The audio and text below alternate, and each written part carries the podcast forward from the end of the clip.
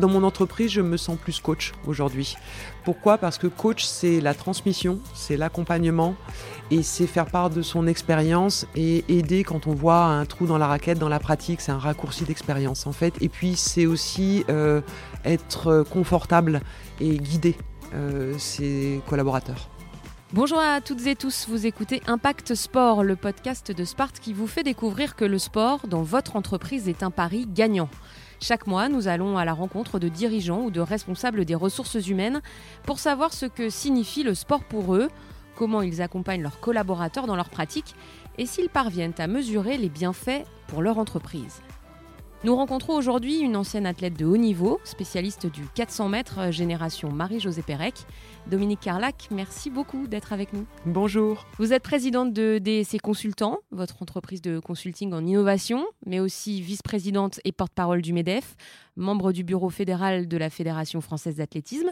Euh, bref, une vie euh, très très remplie. Est-ce qu'il reste du temps pour faire du sport parmi tout ça Oui, et c'est grâce au sport que je peux faire tout ça. Euh, oui, il reste du sport euh, dans ma vie. Alors, ça n'est plus le sport de haut niveau, c'est plus du sport euh, bien-être, du sport santé. Et c'est surtout de la marche, euh, marche nordique et, de la marche quotidienne. C'est-à-dire que je n'ai plus euh, euh, un plan d'entraînement, je n'ai plus des week-ends de compétition. En revanche, j'ai une pratique quotidienne du sport à travers la marche et je fais à peu près entre 50 et 60 km par semaine de marche. La dirigeante que vous êtes devenue, est-ce qu'elle a encore en elle des réflexes, des habitudes de la sportive de haut niveau d'antan quand même?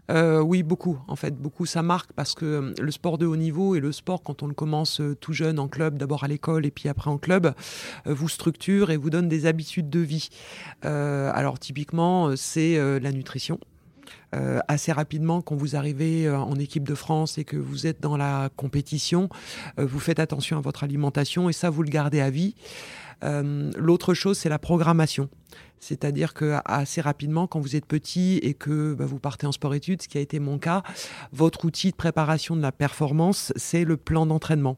Et vous gardez ça à vie en disant, bah, finalement, j'ai des temps que j'alloue à ma pratique sportive. Et même quand c'est une pratique loisir, même quand c'est une pratique bien-être, vous vous dites, ben là, c'est cette semaine, euh, voilà, où est-ce que je vais pouvoir caser un petit peu. Alors moi, c'est un peu facile parce que c'est la marche. Donc la marche, c'est le matin et le soir. Et puis, bah, quand je juge que je n'en ai pas fait assez, euh, le week-end, je sais que je me dis, il faut que je trouve un temps pour marcher 2-3 heures. Donc cette programmation, qui n'est plus pour la performance, mais pour sa propre santé, reste. Tout est question d'organisation finalement? Assez, oui. En fait, euh, alors d'organisation et de motivation, c'est-à-dire qu'il faut donner du sens à tout ça. Euh, l'organisation, vous ne la mettez pas en place si vous n'avez pas une vraie source de motivation et un vrai sens à tout ça. Et le sens, ben, c'est l'équilibre, en fait. C'est l'équilibre de ne pas être cannibalisé par un domaine de sa vie qui vous dépasse, qui finit par vous manger finalement tout votre bande passante, émotionnelle, physique.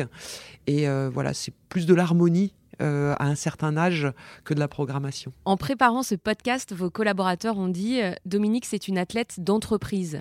La vie professionnelle, Dominique, c'est plutôt un sprint, une course de fond ou un marathon? Euh, Ça, n'est pas un sprint. souvent, j'utilise une, une, maxime qui est l'important n'est pas de briller, mais de durer. et donc, durer, c'est plutôt la course de fond. Euh, le marathon est souvent synonyme d'effort euh, démesuré, donc je n'irai pas sur un effort démesuré. Je pense que c'est une course de fond qui nécessite plein de qualités. Alors, euh, dans le sprint long, qui était ma discipline, la principale qualité, c'est la résistance, qui n'est pas l'endurance.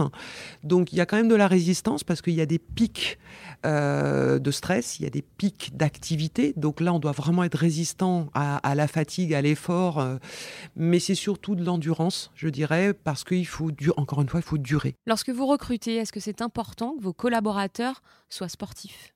Non, étonnamment non. Euh, ce qui est important pour moi, c'est leur engagement.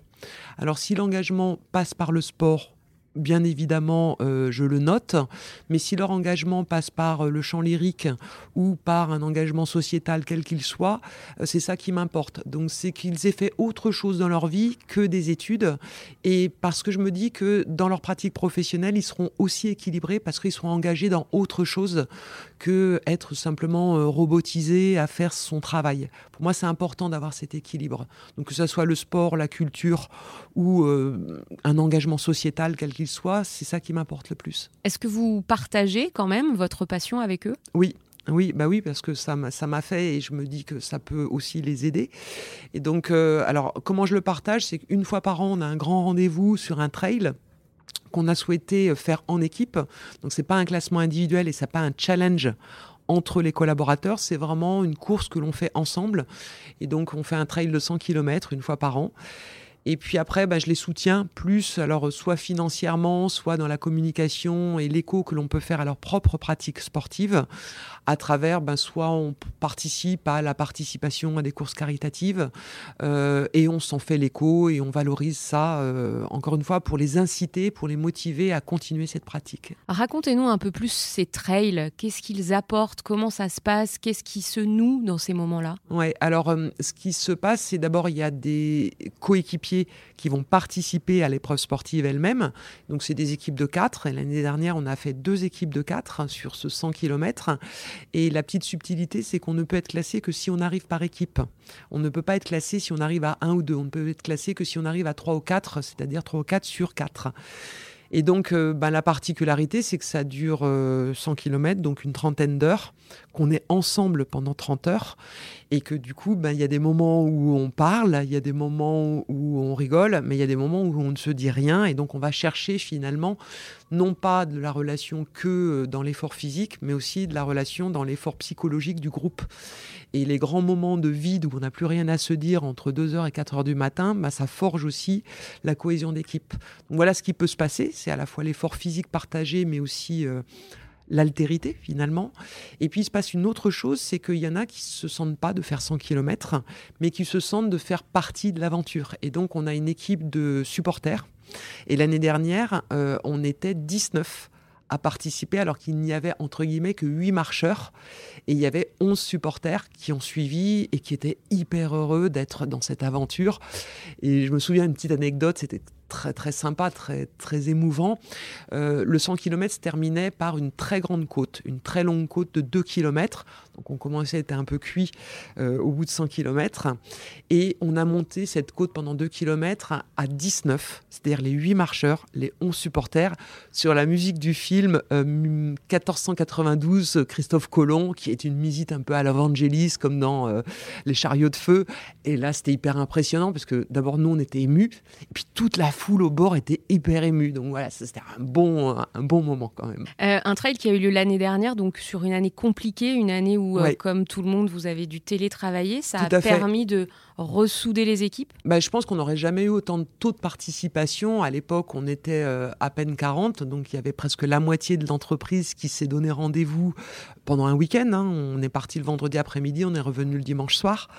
Euh, je pense que les gens, un, avaient envie de sortir, deux, de se retrouver et de retrouver la cohésion sociale. On a quand même marché pendant 100 km avec un masque.